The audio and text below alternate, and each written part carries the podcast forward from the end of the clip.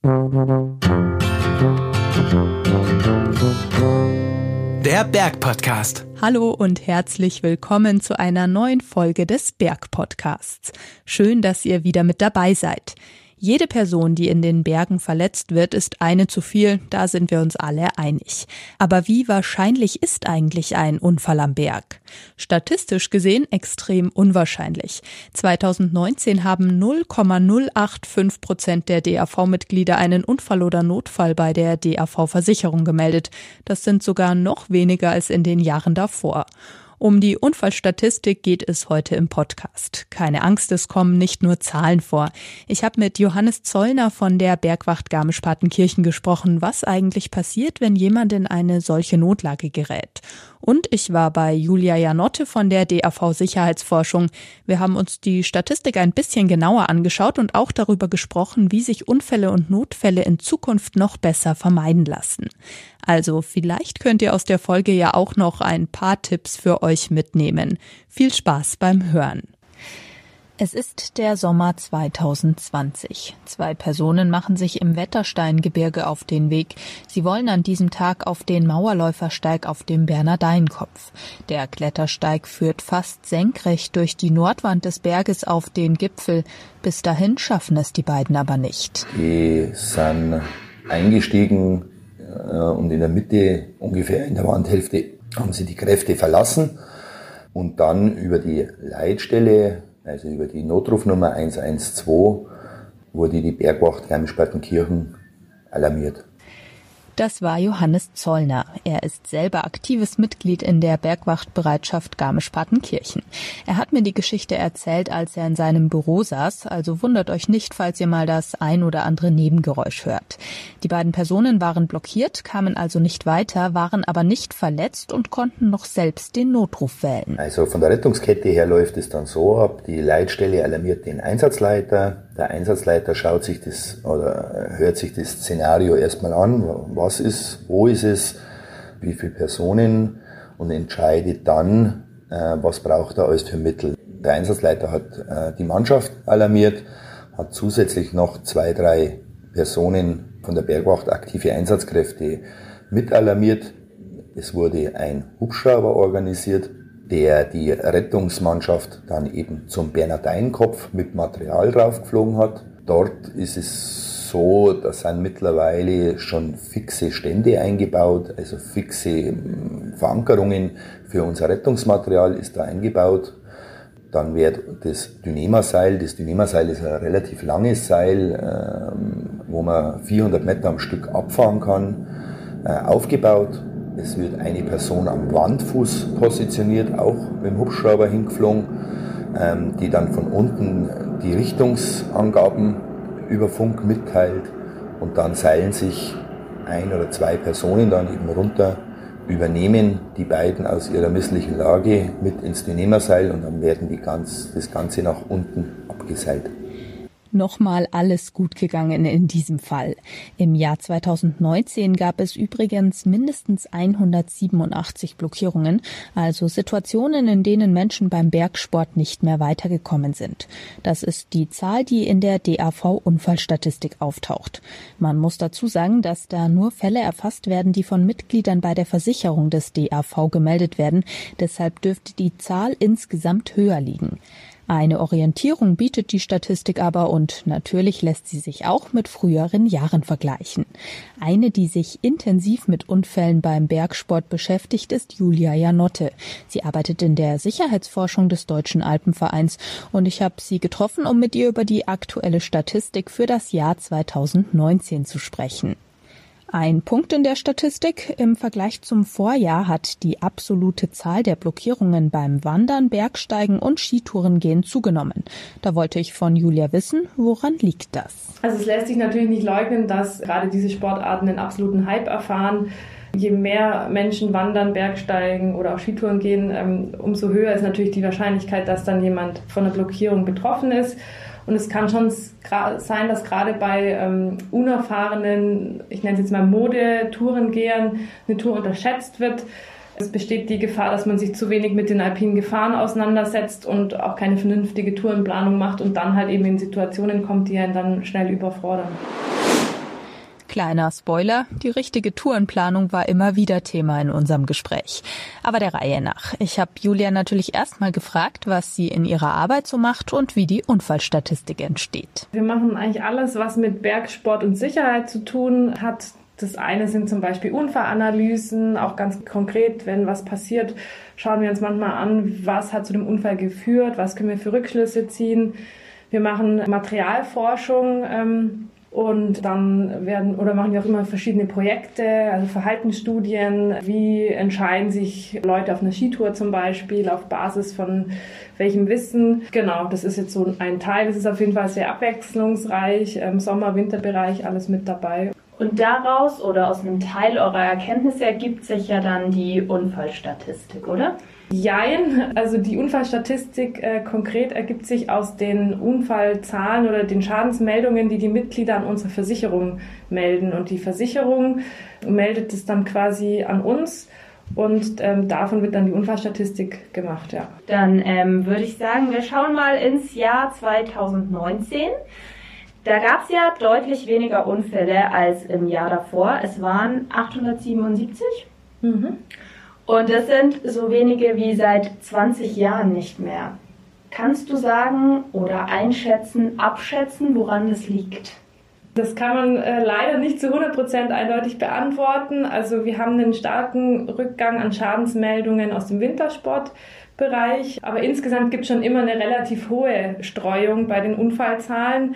Es könnte aber vielleicht auch ein Zeichen sein, dass die Ausbildung und Präventionskampagnen und Informationspolitik des DAV Wirkung zeigen. Das würden wir uns natürlich wünschen, dass das der Grund ist. Gleichzeitig gab es jetzt 2019 mehr Tote als im Jahr davor.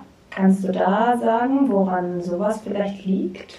Jein. Also im langjährigen Vergleich, wenn man sich das anschaut, ist die Anzahl der Toten eigentlich innerhalb der üblichen Streuung. Also das ist jetzt kein Trend, der sich da abzeichnet. Im Jahr davor zum Beispiel waren es die niedrigste Anzahl an Todesfällen seit Aufzeichnung der ähm, Unfallstatistik. Und als Beispiel, obwohl sich der Mitgliederstand seit Anfang der 60er Jahre versiebenfacht hat, gab es 2019 nicht mehr tödliche Unfälle als jetzt äh, im Jahr 1960. Und äh, auch die Statistiken aus Österreich und der Schweiz zeigen, dass die Zahlen der Bergunfalltoten seit 15 Jahren eigentlich extrem schwanken. Und im Mittel geht die relative Anzahl an Toten, also auf die Mitglieder bezogen, eher runter als hoch. Liebe Zuhörerinnen, ihr merkt schon ganz eindeutig lässt sich die Statistik nicht interpretieren, aber das ist ja oft so bei Statistiken. Also auch wenn die absolute Zahl der Toten vielleicht im letzten Jahr mal etwas höher lag, heißt das noch nichts. Gerade weil Julia ja auch gesagt hat, dass wir auch immer auf das Verhältnis zur Mitgliederzahl schauen sollten. Die steigt und damit steigt dann halt auch das Risiko, dass was passiert. Einige Dinge lassen sich aber natürlich aus der Statistik herauslesen. Wir sind dann in unserem Gespräch deshalb auch noch ins Detail Detail gegangen. Zu den Unfällen. Was sind denn da so typische Hergänge? Du hast ja vorher ein bisschen von eurer Arbeit beschrieben, dass ihr da auch versucht, so ein bisschen rauszufinden, wie passiert es, wie passiert es? Also die häufigste Unfallursache jetzt 2018 und 2019 war der Sturz. Und so ein Sturz wird hervorgerufen beim Wandern zum Beispiel durch Stolpern und Ausrutschen. Beim Klettern und Bergsteigen ist es der Sturz in die Sicherung oder Absturz im ungesicherten Gelände.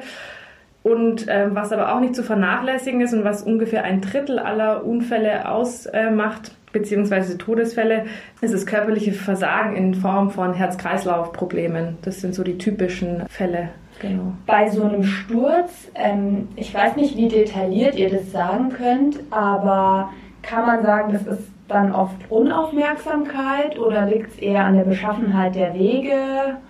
Nicht unbedingt. So ein Ausrutschen oder Stolpern kann einfach vorkommen. Das kann dann natürlich auch an Übermüdung, Schwäche, Überforderung sein, dass jetzt die Stelle zu schwer ist oder dass man schon zu lang unterwegs ist.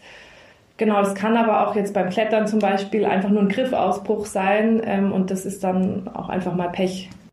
Gerade beim Wandern gab es ja auch mehr Unfälle. Ähm, kannst du da sagen, woran das liegen könnte?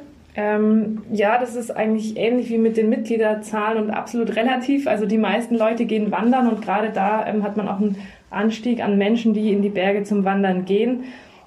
Und ähm, da sind dann dementsprechend auch die Unfallzahlen am höchsten. Das ist aber auch schon seit 20 Jahren äh, so.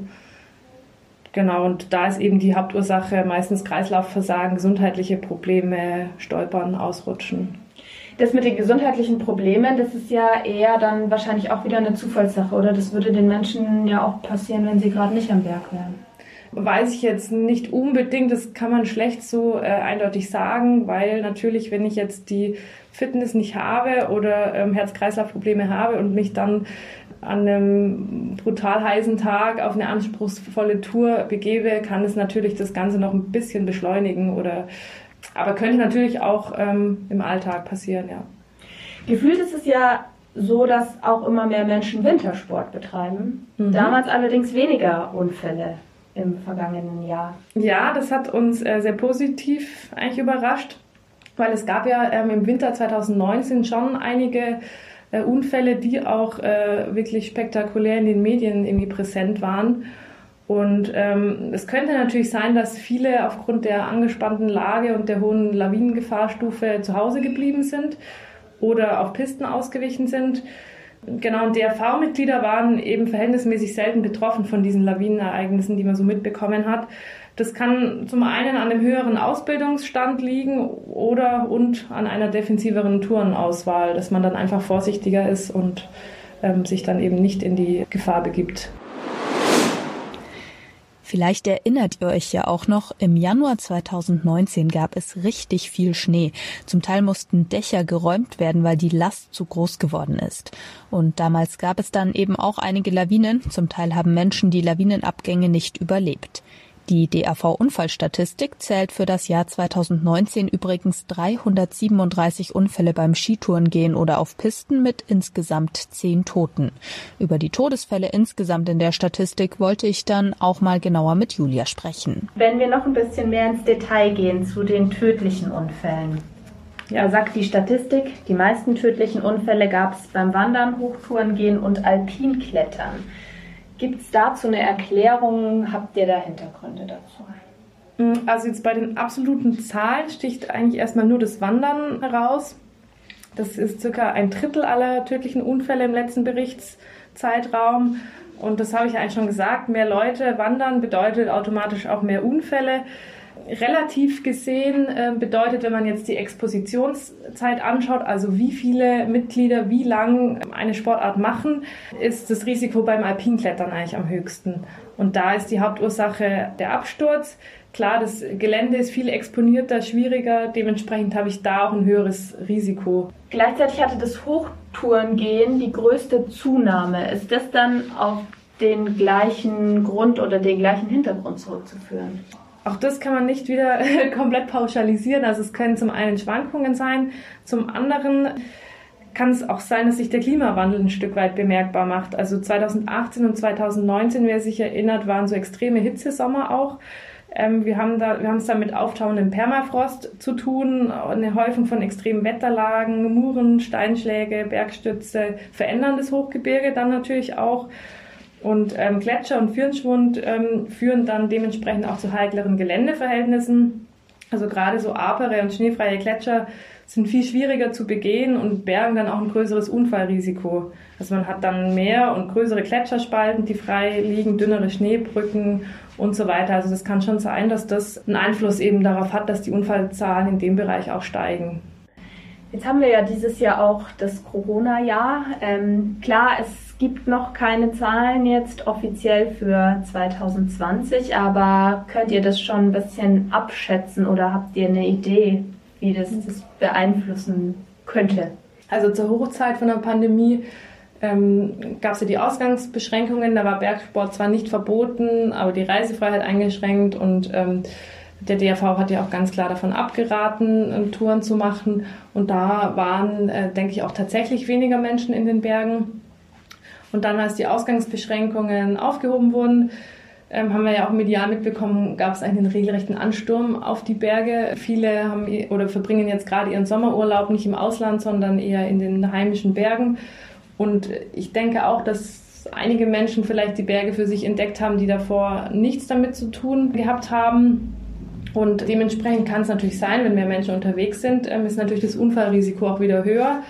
Und das werden wir aber dann erst nächstes Jahr sehen, wie sich das auf die Bergunfallstatistik und die Unfallzahlen auswirkt. Also da haben wir jetzt natürlich die Zahlen noch nicht, aber wir sind gespannt. So, das waren viele Zahlen und Fakten und ein paar Vermutungen. Ich habe mich ja ehrlich gesagt gefragt, wie sich die Zahlen in den kommenden Jahren senken lassen würden. Und hier kommen wir wieder auf die realistische Selbsteinschätzung und eine gute Tourenplanung zurück. Die gehören zu den essentiellen Dingen. Julia hat da ein paar Tipps für euch. Im alpinen gilt es, äh, Stürze zu vermeiden. Zum einen durch eine realistische Selbsteinschätzung. Also ich ähm, muss äh, am besten unter meiner Leistungsgrenze unterwegs sein, also die Schwierigkeit der Tour entsprechend richtig einschätzen, ähm, in der Tourenplanung das berücksichtigen und die Schwierigkeit auch langsam steigern, jetzt bezüglich Trittsicherheit, ähm, Ausgesetztheit und so weiter. Und dann ist natürlich wichtig, dass ich schon immer sehr aufmerksam und konzentriert unterwegs bin, gerade dann an den schwereren Stellen, dass ich da eben besonders achtsam bin und Pausen einplane, um eben eine Übermüdung auch zu vermeiden. Dann war es so, dass du vorher auch schon gesagt hast, dass vor allem beim Klettern noch oft Fehler in der Sicherung dazukommen. Wie würden die sich denn speziell vermeiden lassen? Ja, durch ähm, Ausbildung. Also manchmal ist es auch so Blackout geschehen, sage ich jetzt mal, dass man ein komplettes Blackout hat. Ich kenne es von mir selber. Ich merke das, wenn ich jetzt gerade irgendwie völlig ähm, erschöpft bin und fertig bin, dass man dann besonders darauf achtet, redundant zu sichern. Also gerade zum Beispiel beim Abseilen gibt es oft Unfälle. Und da ist es dann eben wichtig, alles nochmal doppelt gegen zu checken, ob das auch wirklich passt. Und zum Teil ist es natürlich auch ein Ausbildungsthema. Also wenn die Leute ähm, zum Teil mangelhaftes Wissen haben, kann es natürlich passieren. Ja. Es ist jetzt nicht immer so, dass sich Unfälle vorher ankündigen und äh, man da verschiedene Exits sozusagen hätte.